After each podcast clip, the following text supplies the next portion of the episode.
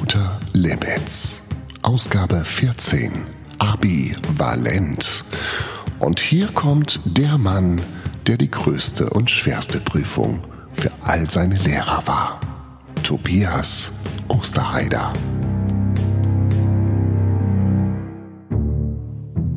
Genau so sieht's aus. Und damit herzlich willkommen zur mittlerweile schon 14. Ausgabe von Lauter Limits. Ich hoffe, es geht euch gut. Ja, die äh, heutige Ausgabe heißt Abivalent. Untertitel Ist es zu schwer? Bist du zu schwach? Ähm, ja, und warum habe ich das so genannt? Es ist so, dass ähm, in dieser Woche sich äh, Schüler, ganz viele Schüler online beschwert haben, dass die diesjährige äh, das diesjährige Matheabitur viel zu schwer ist im Vergleich zu den vorherigen Jahren. Ähm, und, und, und gesagt haben, das, das, das kann ja wohl nicht sein. Ähm, und ich finde es schon einigermaßen bemerkenswert. Dass, es gibt äh, freitags immer ganz viele äh, Schülerinnen und Schüler, die auf die Straße gehen und für eine ähm, zukunftssichere Erde ähm, ähm demonstrieren, für äh, Artenschutz, Umweltschutz und so weiter. Und dann gibt es Abiturienten, die nicht auf die Straße gehen, sondern sich online vernetzen und sich beschweren, dass das Mathe-Abitur zu schwer gewesen ist. Hm. Mal ganz dumme Frage. Kann es nicht vielleicht auch sein, dass ihr einfach zu dumm gewesen seid für das Abitur? Und vielleicht lieber mittlere Reife machen hättet sollen oder so? Also ich will es nur mal so in den Raum stellen. Also das sagt jemand, der mit Sicherheit nicht zu dumm war fürs Abitur, aber einfach zu faul war um irgendwelche komischen Formeln zu lernen. Und deswegen ähm, habe ich kein Abitur und ähm, ich glaube, es muss auch nicht jeder Abitur haben. Ähm, vor allen Dingen, wenn man zu dumm dafür ist, um Mathe-Abitur zu bestehen, dann ähm, soll es einfach nicht sein. Es ist nicht so schlimm. Ja, genau. Es ist so. Betschi, sage ich dazu nur. Genau, und ich sage dazu nur. Du sollst auch mal deinen Verstand benutzen. Genau, einfach mal ein bisschen lernen und dann klappt das auch mit dem Abitur. So, ähm, was gab's sonst noch? Ähm, nee, nix. Aber ich habe ein Buch gelesen und dazu möchte ich euch gerne ein bisschen was erzählen.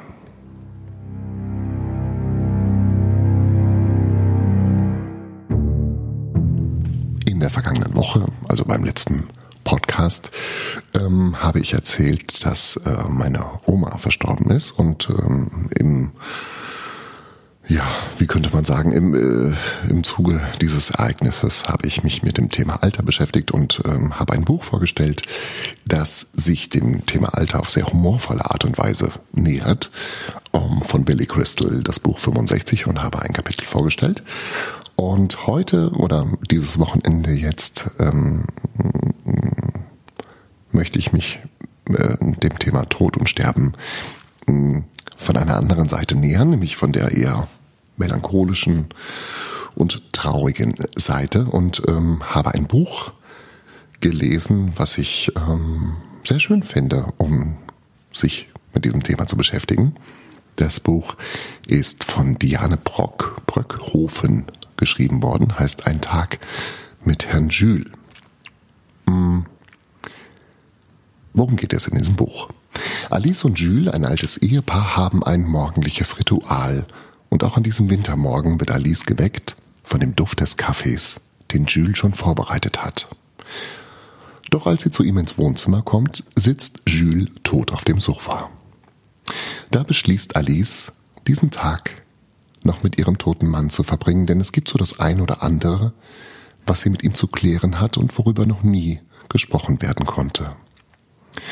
Wie immer kommt um 10 Uhr der kleine autistische Nachbarsjunge David um seine übliche Partie Schach mit Jules zu spielen. Am Ende muss David sogar die Nacht bei Alice verbringen, eine ganz unvorstellbare Komplikation.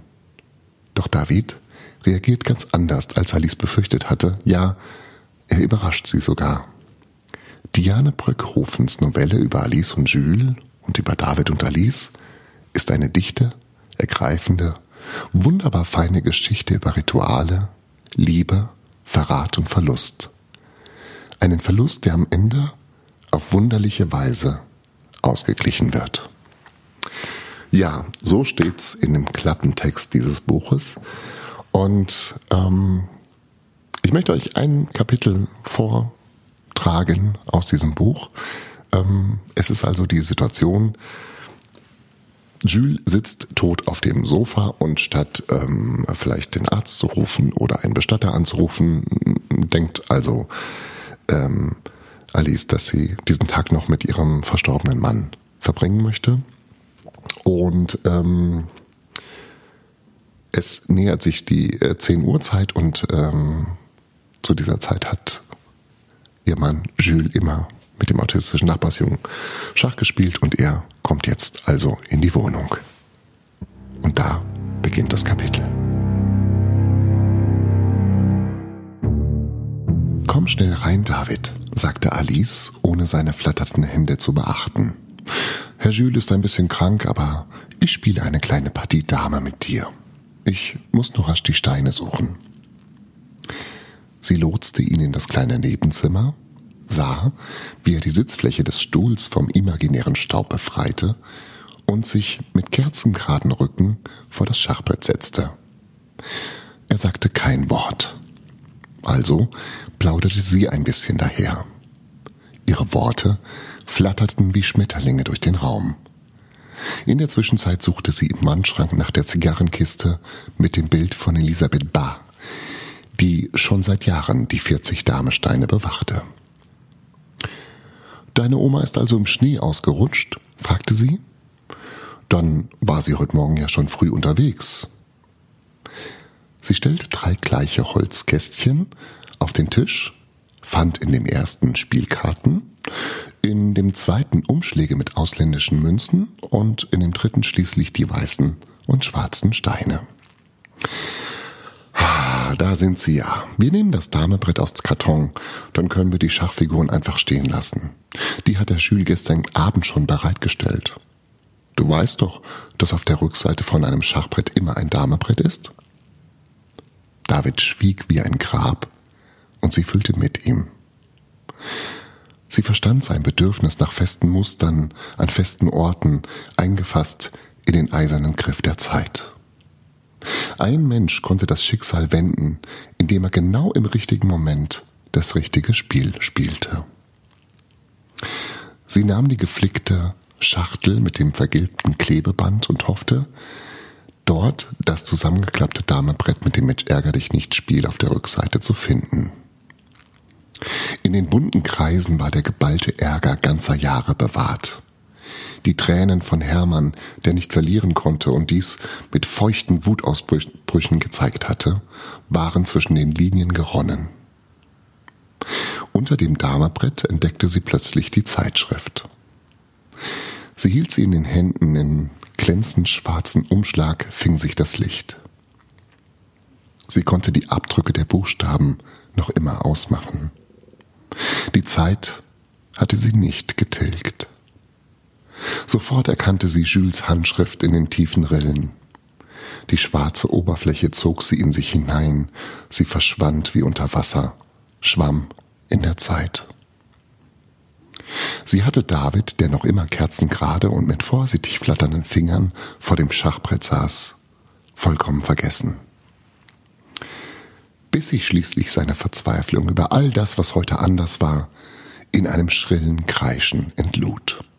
Ich will nicht Dame spielen, schrie er und fegte das Brett zusammen mit der Zigarrenschachtel vom Tisch.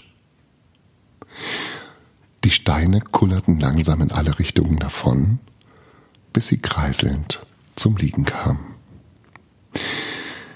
David zog tief Luft ein und schmetterte in einem Atemzug noch drei Sätze hinterher. Staccato. Ich will keinen Schnee. Ich will nicht Dame spielen um halb zehn. Und ich will keine Frau Alice. Er neigte den Kopf und ließ die Schultern hängen.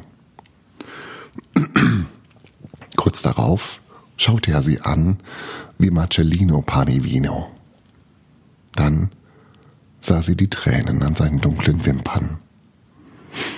Ich will Schach spielen mit Herrn Jules um zehn Uhr piepste er. Herr Jules ist ein bisschen krank, sagte Alice, kurz und bestimmt. Liegt er im Bett? fragte David, nach einer kurzen Pause, in der er seine Worte formuliert hatte. Nein, er sitzt auf dem Sofa im Wohnzimmer. Er schaut sich den Schnee an. David stand auf und bändigte seine flatternden Hände, indem er sie unter die Achseln klemmte. Komm, sagte er zu Alice. Sie protestierte nicht. Sie musste den Jungen wohl mit ins Wohnzimmer nehmen, damit er mit eigenen Augen sehen konnte, dass Herr Jules nicht in der Lage war, heute Schach zu spielen. Krank? Erstarrt? Weltenfern oder aus Wachs modelliert? Vielleicht war das für David ja ein und dasselbe. Als sie zusammen vor dem Sofa standen, dicht nebeneinander, jedoch tunlichst darauf bedacht, eine Berührung zu vermeiden, betrachtete David aufmerksam die Szenerie. Dann löste er sich aus Alices Schatten und ging auf Jules zu. Er legte ihm die Hand auf die versteinerte Stirn und blies sanft in das dünne Haar. Es bewegte sich fast unmerklich in der kleinen, warmen Brise und machte Jules wieder ein wenig lebendig. Alices Hand legte sich ganz von allein dorthin, wo ihr Herz schlug. Sie war völlig machtlos. David kling, glich einem Engel, wie er so über ihren Mann gebeugt dastand. Ein Wesen von einem anderen Stern, das kam, um Jules zu holen und ihm von seiner letzten Reise einen Hauch neuen Lebens einzublasen. Herr Jules ist nicht krank. Herr Jules ist tot, sagte David. Ja, ich weiß. Mit würdevollen Schritten, zu feierlich für ein Kind, ging er aus dem Zimmer. Alice trippelte hinter ihm her. Sie sah, wie er sich vor das Schachbrett setzte, den Blick über die Figuren schweifen ließ. Akkurat schob er den ersten weißen Bauern vor den König, zwei Felder vor. Dann legte er die Zeigefinger auf den schwarzen Bauer und verschob ihn.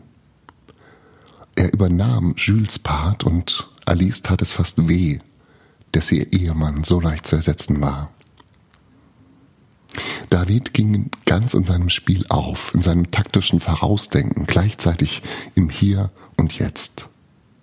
Abwechselnd versetzte er mit einem entschiedenen Klacken weiße und schwarze Figuren. Von Jules leerem Stuhl abgesehen, war alles haargenau wie gestern und vorgestern. Sie waren sogar wieder gut in der Zeit, es war zehn nach zehn. Alice stand vor dem Fenster und blätterte in der Zeitung. Die Erinnerungen sprangen sie an wie ein Schwarm fliegender Ameisen. Sie tauchten einfach aus dem Nichts auf. Irgendwo mittendrin fand sie den Brief, den sie seinerzeit an Olga geschrieben, aber nie abgeschickt hatte. Dafür war sie heute, mehr als 30 Jahre später, dankbar. Ich weiß, dass du mit ihm schläfst, auch wenn er steif und fest behauptet, ihr würdet euch nur unterhalten, las sie. Ihre Augen überflogen die Zeilen. Sie wagte es nicht, die Worte zu sich durchdringen zu lassen. Wärst du bloß hinter dem eisernen Vorhang geblieben oder hingehörst.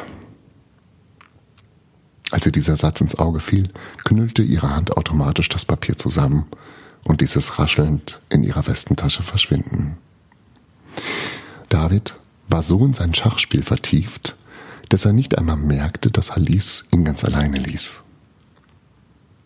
Die Zeitung war Jules von den Knien gerutscht und es machte ihr Angst. Hatte er sich bewegt? Begann sein Körper sich auszudehnen oder gar sich zu entleeren, wodurch es zu kleinen Verschiebungen kam? Sie legte die Illustrierte vor ihm auf den niedrigen Tisch. Gleich, wenn David heim ist, erzähle ich dir auch, wie ich dahinter gekommen bin, sagte sie mit etwas Vorfreude in der Stimme. Perfekte Mörder oder perfekte Fremdgänger gibt es nicht. Auf der Küchenuhr war es fast halb elf. Sie hatte keine Ahnung, wie lange David noch bleiben würde, und um etwas Bodenständiges zu tun, begann sie mit den Essensvorbereitungen. Sie schälte zwei dicke Kartoffeln und stellte sie mit einem Topf Wasser auf den Gasherd. Das letzte Ei, das sie im Kühlschrank fand, ließ sie von einem Löffel ins Kartoffelwasser gleiten. Die Krabben waren aufgetaut. Alice kippte sie in eine Schale und gab einen Löffel Mayonnaise dazu. Die Lust, selbst mit Öl und Essig herumzuhantieren, war ihr gänzlich vergangen. Außerdem war sie sich darüber im Klaren, dass sie ihr letztes Ei verspielt hatte. Sie bekam Visionen von Ferien am Meer, von Tellern mit gebackener Seezunge darauf, eine Handvoll Salat, einem kleinen Berg Pommes frites und einem Glas Wein. Sie würde Weißwein trinken heute Mittag, auch wenn es noch lange nicht Sonntag war. Im Kühlschrank fand sich noch eine Flasche Chardonnay. Doch wie soll sie wie sollte sie die mit ihren Arthritishänden und dem unfreiwillig flatternden Korkenzieher aufkriegen? Ob sie David darum bitten könnte? Sie stellte die Flasche auf den Tisch und sofort bildete sich ein feuchter Film auf dem Glas. Während die Kartoffeln kochten, blätterte sie die Zeitung durch. Jules war nur einer von vielen Toten heute. Ungeduldig schob sie die verschiedenen Teile der Zeitung ineinander und war erleichtert, dass er es nicht mehr sah. Er bestand darauf, dass eine Zeitung nach dem Lesen genauso aussah wie vorher. Das hatte er ihr immer wieder gesagt. Drei Viertel der Weltnachrichten waren ihr entgangen, als sie das Papier ins Altpapier warf. Sie fischte das hartgekochte Ei aus dem Topf und setzte sich wieder neben Jules. Sie war plötzlich ziemlich erschöpft. Warum bist du nicht im Bett gestorben? fragte sie ihn. Dann hätten wir jetzt zusammen unter der Decke ein Nickerchen machen können. Sie fröstelte, als sie sich an seine Schulter lehnte und spürte, wie die Kälte seines Körpers in ihren hineinkroch. Sie schloss für einen Moment die Augen und schreckte auf, als David plötzlich vor ihr stand. Herr Jules, Sie haben gewonnen, sagte er. Morgen dürfen Sie anfangen. David, kannst du eine Weinflasche öffnen? fragte Alice. Sie ging vor ihm her in die Küche und kramte in einer Schublade, bis sie den Korkenzieher fand. Ein Korkenzieher ist ein Hebel, sagte David und schraubte mit Kraft die Spirale in den Korken. Inzwischen stach Alice in die Kartoffeln. Sie würde sie abkühlen lassen und heute Mittag braten, mit Kräutern der Provence bestreut, die Jules verabscheute. Essen musste seiner Meinung nach problemlos von der Zunge in die Kehle gleiten. Gräten, Strunke, Fasern oder Kerne gehörten da nicht hinein. Als ob dir ein Engelchen auf die Zunge pinkelt, sagte David, als er ihr die geöffnete Fleinflasche auf den Tisch zuschob. Zum ersten Mal hatte er etwas gesagt, das nicht funktional war. Sagt das deine Mama immer, wenn sie Wein trinkt? fragte Alice. Ja, sagte David. Damit war das Gespräch beendet.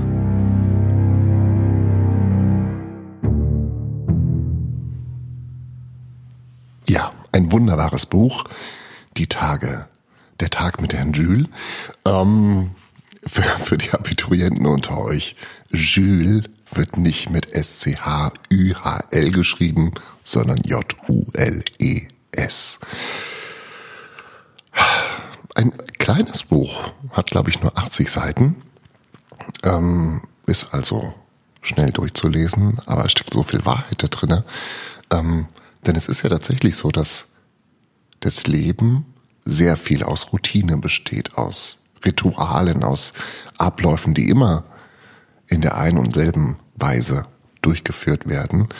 Und gerade zwischen einem Paar bilden sich sehr viele Routinen. Und wenn auf einmal einer der beiden weg ist, dann ändert sich so vieles. Und mit jeder Routine, mit jedem Aufstehen, mit jedem Essen, mit jedem, weiß ich nicht, Einkaufen, wird man sich sehr schmerzlich bewusst, dass dieser Mensch fehlt. Und ähm, das Buch vermittelt so ein bisschen, dass dann vielleicht neue Routinen entstehen oder Routinen sich verändern und dann helfen auch mit diesem Verlust ähm, klarzukommen und das Weiterleben ein bisschen erleichtern. Sehr empfehlenswertes Buch, die Tage. Der Tag mit Herrn Jules, nicht die Tage, es ist nur ein Tag. Und ähm, finde, dass ich kenne das noch aus meiner Kindheit. Wenn da jemand gestorben wurde, dann wurde dieser Mensch in, im, in einem speziellen Zimmer aufgebahrt und äh, war dann dort, ich glaube zwei, drei Tage, ähm, lag da, wurde dann immer wieder von der Familie besucht und es waren, wurden Kerzen angezündet und man hatte Zeit, sich von diesem Menschen zu verabschieden. Und der Tod gehörte damals wirklich zum Leben dazu. Es war Bestandteil des Lebens. Und mein Eindruck ist, dass ähm, in unserer Gesellschaft äh, das so ein bisschen verloren gegangen ist. Der Tod wird tabuisiert, ähm, outgesourced. Ne? Es stirbt jemand, man ruft den Bestatter an, zack, kommt er weg, wird eingesagt und so weiter und irgendwann beerdigt. Und wirklich diese Zeit noch mit diesem Menschen zu verbringen, der einen das Leben lang begleitet hat, wird sehr verkürzt und ich weiß nicht, ob das unbedingt zum Vorteil ist. Nun ja, so ist es. Ich wünsche euch einen wunderbaren Tag. Genießt diesen Tag, die Sonnenstrahlen, die Luft, Gespräche, das Essen, das Leben. Und wir hören uns, wenn ihr wollt, in der kommenden Woche wieder. Bis dahin eine gute Zeit. Lauter Limits wirkt. Im Inneren des Ohres.